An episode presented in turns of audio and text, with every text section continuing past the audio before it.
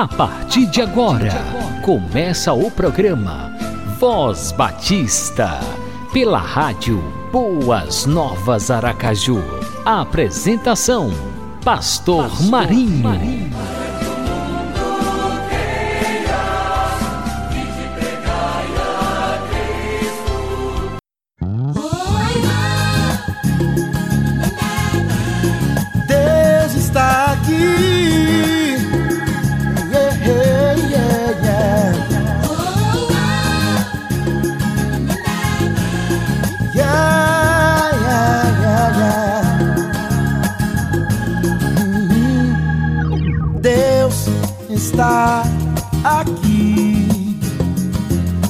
Certo como o ar que eu respiro. Tão certo como a manhã que se levanta. Tão certo como eu te falo e podes me ouvir.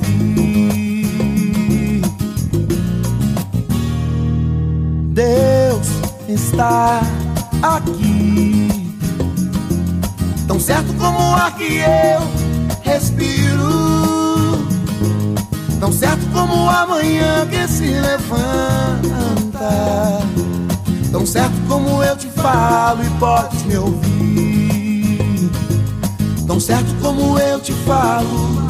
Tão certo como eu te falo. Tão certo como eu te falo e podes me ouvir. Tão certo como eu te falo.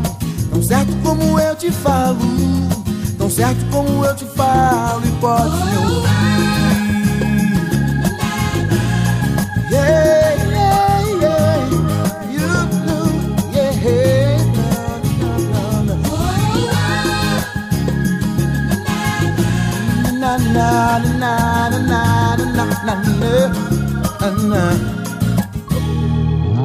Deus está aqui Tão certo como o ar que eu respiro. Tão certo como a manhã que se levanta. Tão certo como eu te falo, podes me ouvir.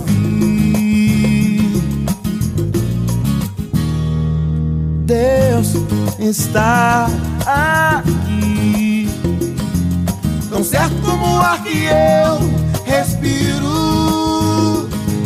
Tão certo como a manhã que se levanta. Tão certo como eu te falo e podes me ouvir.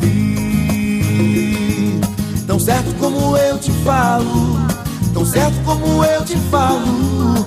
Tão certo como eu te falo e podes me ouvir. Tão certo como eu te falo. Tão certo como eu te falo. Tão certo como eu te falo e podes me ouvir. na na na na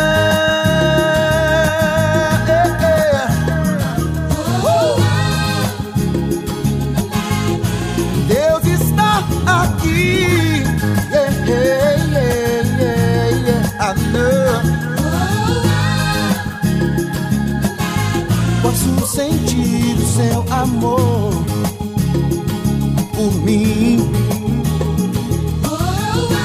Deus está aqui.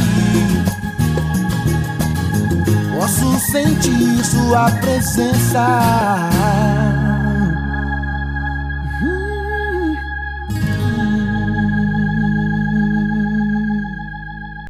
Programa Voz Batista, uma realização da Convenção Batista Sergipana. Aquele abração no coração com muito carinho do Pastor Marinho para você, meu irmão, meu amigo, que está conectado na rádio Boas Novas Aracaju. Estamos começando mais um programa Voz Batista. 30 minutos de bênção para você e a sua família. E no programa de hoje teremos o quadro Pergunte para o Pastor, com o pastor Gilton Aquino, da Igreja Batista no Conjunto Orlando Dantas, aqui em Aracaju, e dois testemunhos missionários. Missionário Cleidinaldo Fontes, da cidade de Pedrinhas, e a missionária Marlúcia Bernarda, da Igreja Batista em Feira Nova Sergipe. Que o nosso bom Deus continue abençoando a sua vida grandemente. Permaneça conectado conosco, conectado de coração, porque é sempre bom contar com o prestígio da sua audiência.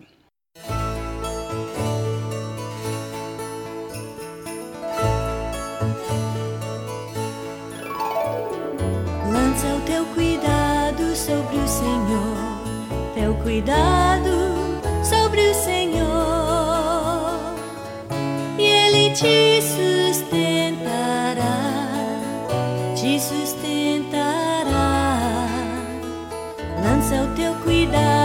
sobre o Senhor, teu cuidado sobre o Senhor, e Ele te sustentará.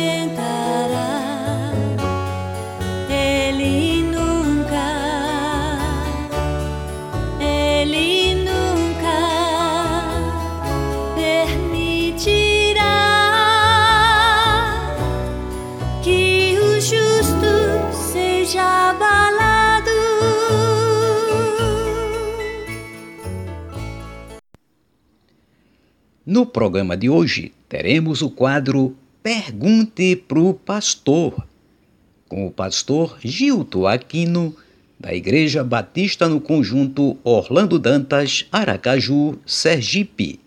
Vamos à pergunta.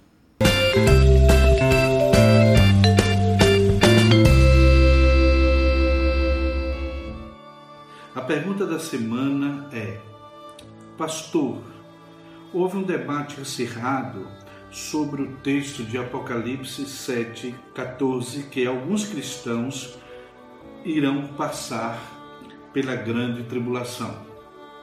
Qual a sua opinião? Para uma melhor compreensão da pergunta, se faz necessário a leitura do texto de Apocalipse, capítulo 7, de 9 a 16, que diz: depois destas coisas, vi, e eis que grande multidão que ninguém podia enumerar de todas as nações, tribos, povos e línguas, em pé diante do trono e diante do cordeiro, vestidos de vestiduras brancas, com palmas nas mãos, e clamavam em grande voz, dizendo: Ao nosso Deus, que se assenta no trono, e ao cordeiro pertence a salvação. Todos os anjos estavam de pé, rodeado, rodeando o trono, os anciãos e os quatro seres viventes, e ante o trono se prostraram sobre o seu rosto e adoraram a Deus, dizendo: Amém. O louvor e a glória e a sabedoria, as ações de graças e a honra e o poder e a força sejam ao nosso Deus pelos séculos dos séculos. Amém. Um dos anciãos tomou a palavra, dizendo: Estes que se vestem de vestiduras brancas, quem são e de onde vieram? Respondi-lhe: Meu senhor, tu sabes. Ele então me disse: São estes os que vêm da grande tribulação. Lavaram suas vestiduras e as alvejaram no sangue do Cordeiro razão porque se acham diante do trono de Deus e o servem de dia e de noite no seu santuário. E aquele que se assenta no trono estenderá sobre eles o seu tabernáculo. Jamais terão fome, nunca mais terão sede, não cairá sobre eles o sol nem ardor algum, pois o cordeiro que se encontra no meio do trono os apacentará e os guiará para as fontes da água da vida, e Deus lhes enxugará dos olhos toda lágrima. Meus irmãos, quando tratamos de temas escatológicos, percebemos que alguns deles estão intrinsecamente ligados, relacionados. Por exemplo, quando tratamos sobre a volta de Cristo, percebemos que assuntos ou temas como arrebatamento, milênio e grande tribulação estão interligados. Por esta razão, Entendo que falar da grande tribulação se faz necessário relembrarmos um pouco sobre algumas linhas interpretativas sobre o milênio. Linha essas que são os amilenistas, os pós-milenistas e os pré-milenistas. Inclusive falei dessas linhas interpretativas alguns PPPs atrás. Essas linhas interpretativas do milênio, meus irmãos, também se posicionam acerca do arrebatamento e da grande tribulação. Mas antes de relembrarmos o que defendem essas correntes, é preciso responder a seguinte pergunta: O que é a grande tribulação? A grande tribulação, meus irmãos, será um período do derramamento da ira de Deus sobre a terra, conforme encontramos em vários textos escatológicos, textos bíblicos escatológicos, e de uma forma especial no livro de Apocalipse. Em Apocalipse se mencionam, se mencionam profeticamente, por meio de símbolos, quatro cavaleiros quatro cavaleiros que representam males, os quais entrarão em cena logo após a abertura de quatro selos, conforme Apocalipse capítulo 6, de 1 a 8. Depois da abertura desses quatro selos, haverá abertura de mais três selos, onde os juízos de Deus se intensificarão, conforme Apocalipse capítulo 6, de 9 a 17. E a abertura, meus irmãos, do último selo trará mais juízos por meio de sete trombetas. Sete trombetas que serão tocadas por anjos, conforme os capítulos 8 a 11 de Apocalipse. Finalmente, sete taças da ira de Deus serão derramadas sobre a terra conforme os capítulos 15 e 16 de Apocalipse. Sendo que, meus irmãos, a última taça será a pior de todas, conforme Apocalipse 16, de 17 a 21. A grande tribulação terá a duração de um período de sete anos. No livro de Apocalipse, vemos claramente a metade do período tribulacional, no capítulo 11, verso 3 e no capítulo 13, verso 5. Todos esses dois versos mencionam 1260 dias ou três anos e meio. Lá em Apocalipse 13, 5, menciona 42 meses. Então, se você multiplica 42 meses vezes 30 dias, você obterá 1.260 dias, fazendo assim também três anos e meio. Após essa rápida apresentação ou compreensão do que é a grande tribulação, vejamos o que dizem as linhas interpretativas sobre o milênio o arrebatamento e, consequentemente, sobre a grande tribulação. Os amilenistas e os pós-milenistas defendem que o arrebatamento da igreja ocorrerá no final do milênio e simultâneo com a vinda de Cristo. Então, todas essas duas linhas creem que os cristãos não passarão pela tribulação. Já os pré-milenistas, eles estão subdivididos em quatro pontos de vista. O primeiro ponto de vista dentro do pré-milenismo é o que se chama o pré-milenismo pré-tribulacional, que defendem que o arrebatamento da igreja, isto é, a vinda do Senhor Jesus nos ares para os seus santos, ocorrerá apenas antes que comece melhor dizendo, o período de sete anos da tribulação.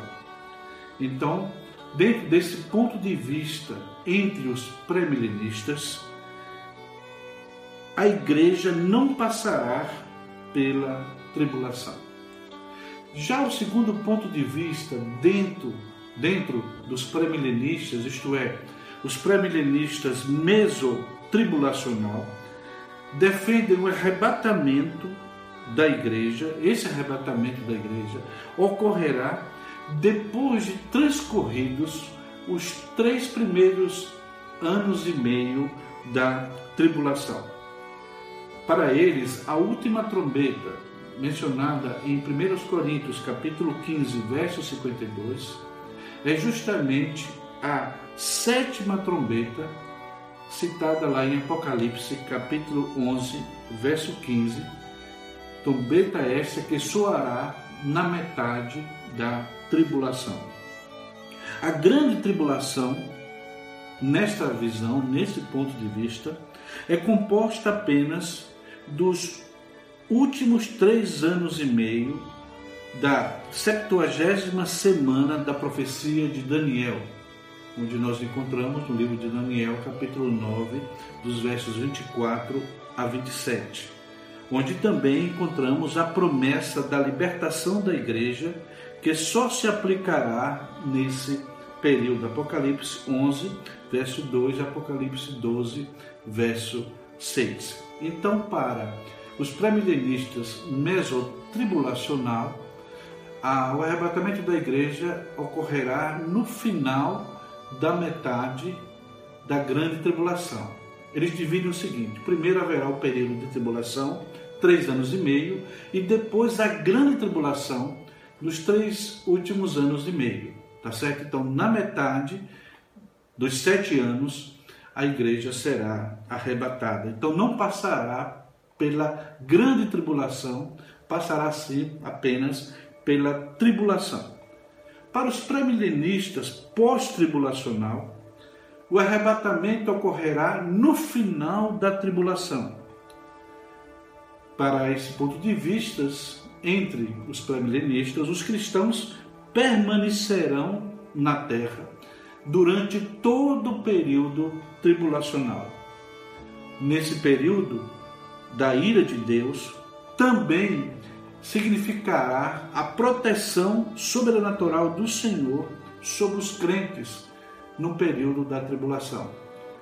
E dentro, dentro desse ponto de vista, eles citam como exemplo o período que os hebreus passaram no Egito, naquele período das dez pragas, onde o povo de Deus não fora atingido pelas pragas, quer dizer, não sofreram as consequências dos efeitos das pragas. Então, nesse ponto de vista, chamado pós-tribulacional, dentro dos pré-milenistas, eles creem que os cristãos ficarão, permanecerão na terra no período tribulacional, mas não sofrerão os efeitos, isto é, não sofrerão os efeitos dessa ira de Deus derramada sobre a terra. Mas os pré-milenistas também possuem um quarto ponto de vista, onde defende que o arrebatamento ah, da igreja ele será parcial e que somente os crentes considerados dignos serão arrebatados antes que a ira de Deus seja derramada sobre a terra. Os que não tiveram sido fiéis ao Senhor, os cristãos, evidentemente, permanecerão na terra e sofrerão os efeitos da grande tribulação. Então, respondendo após relembrarmos essas, esses, essas linhas interpretativas do milênio, arrebatamento e, consequentemente, da grande tribulação, ah, vamos responder a pergunta da semana que diz sobre o Apocalipse 7,14 que alguns cristãos irão passar pela grande tribulação, qual a sua opinião? Como vocês perceberam, o autor da pergunta já diz que os cristãos passarão pela tribulação. E ele perguntou, evidentemente, a minha opinião. Particularmente, como vocês têm assistido nos PPPs, eu evito expor a minha própria opinião, mas não me esquivo, evidentemente, em responder quando assim sou especificamente solicitado. Isso porque, meus irmãos, entendo que a teologia é algo dinâmico e não estático. Além do que, também existe a revelação progressiva dentro da teologia. Mas respondendo à pergunta sobre a minha opinião, eu creio que o arrebatamento da igreja ocorrerá no final do milênio e simultâneo com a segunda vinda de Cristo. Só que, na minha opinião, será um arrebatamento parcial, isto é, apenas os crentes fiéis, aqueles que foram vigilantes, que estão preparados para a vinda do Senhor, eles serão arrebatados antes do derramamento da ira de Deus sobre a terra. Então, esses cristãos não passarão pela tribulação ou pela grande tribulação, conforme 1 Tessalonicenses, capítulo 1, verso 10 e capítulo 5, de 3 a 9. Então, meus irmãos, eu creio também que aqueles cristãos que não foram fiéis, isto é, não foram vigilantes, eles terão uma nova oportunidade de se arrependerem, de buscarem ao Senhor nesse período tribulacional. Por isso entendo lá que Apocalipse 7,14, quando fala sobre aqueles que vieram da grande tribulação, é justamente esses que tiveram essa oportunidade de se arrependerem e de realmente se prepararem para estarem eternamente na presença do Senhor, nosso Deus. Minha vida por missões é o tema da campanha de missões estaduais nesse ano de 2020 que está sendo realizada pela Convenção Batista Sergipana. E a campanha tem uma divisa: Mas em nada tenho a minha vida por preciosa, contanto que complete a minha carreira com alegria e o ministério que recebi do Senhor Jesus para dar testemunho do Evangelho da graça de Deus. Livro de Atos dos Apóstolos, capítulo 20, versículo 24. Batistas sergipanos, ainda estamos em plena efervescência dessa campanha missionária e que todos nós estejamos empenhados em realizar uma grande campanha porque precisamos avançar Precisamos conquistar Sergipe para Cristo. E agora ouviremos dois testemunhos missionários: missionário Cleidinaldo Fontes, da cidade de Pedrinhas, e a missionária Marlúcia Bernarda, da cidade de Feira Nova.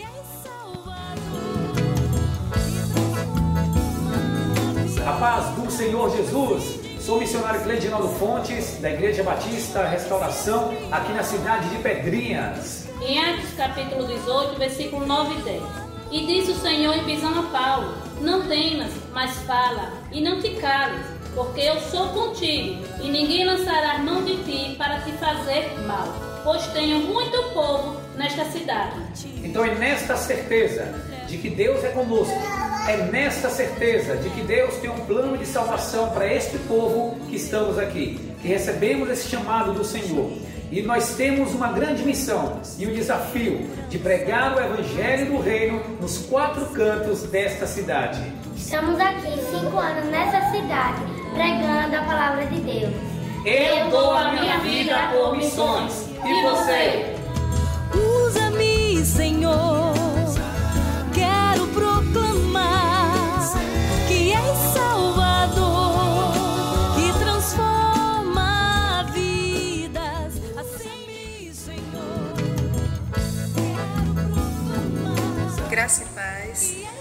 Amados irmãos batistas sergipanos.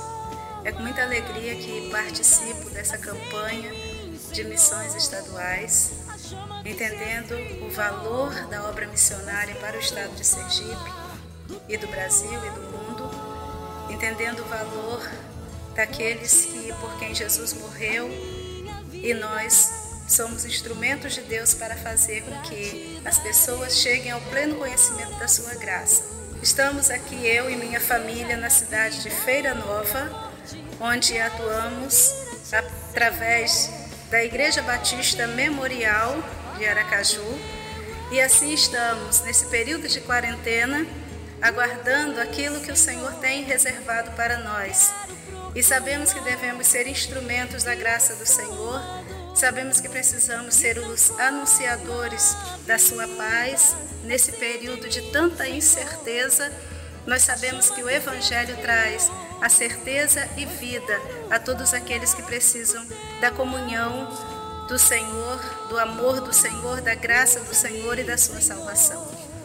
Que neste mês de campanha, que nesse período de campanha, possamos fazer o nome de Cristo sendo mais ainda exaltado através da nossa participação como batistas, como servos do Senhor que entendem o valor do ministério, da pregação da palavra do Senhor para libertação e salvação de almas.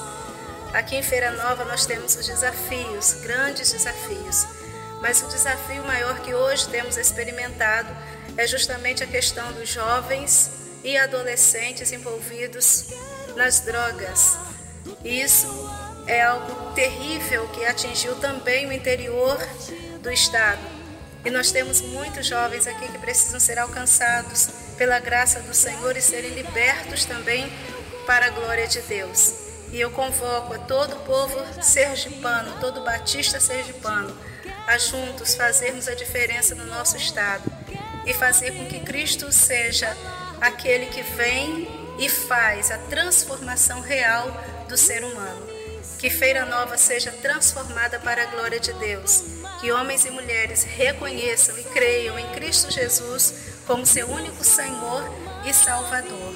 Estamos juntos na batalha, estamos juntos com o mesmo propósito: fazer Cristo conhecido. Que o Senhor Deus possa nos abençoar nesse processo e que muito da palavra do Senhor seja transmitido e conhecido no nosso estado tão pequeno, mas tão desafiador, que nós possamos ser esse canal e que possamos abençoar a nossa terra com o amor do Senhor. Deus nos abençoe abençoe a todos. Usa-me, Senhor.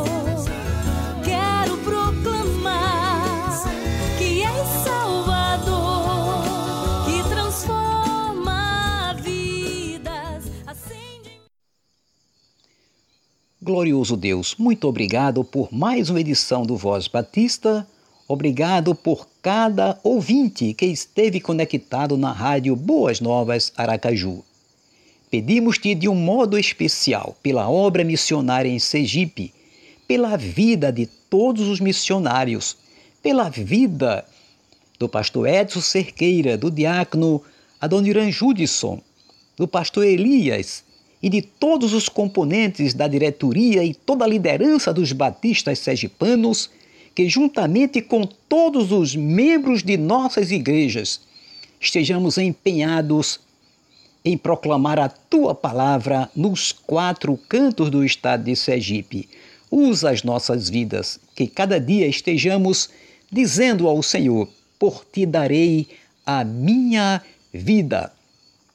Eis minha vida, usa-me, Senhor, na proclamação do Evangelho no estado de Sergipe em todo o Brasil e em todo o mundo.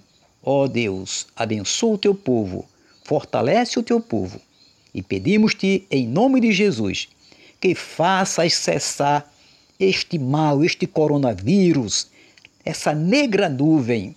Ó Deus, que seja banido para as profundezas do oceano. Clamamos a ti, cremos em ti Confiamos no teu poder e na tua providência. Dá-nos a tua graça que nos basta. Oramos no nome de Jesus. Amém e amém.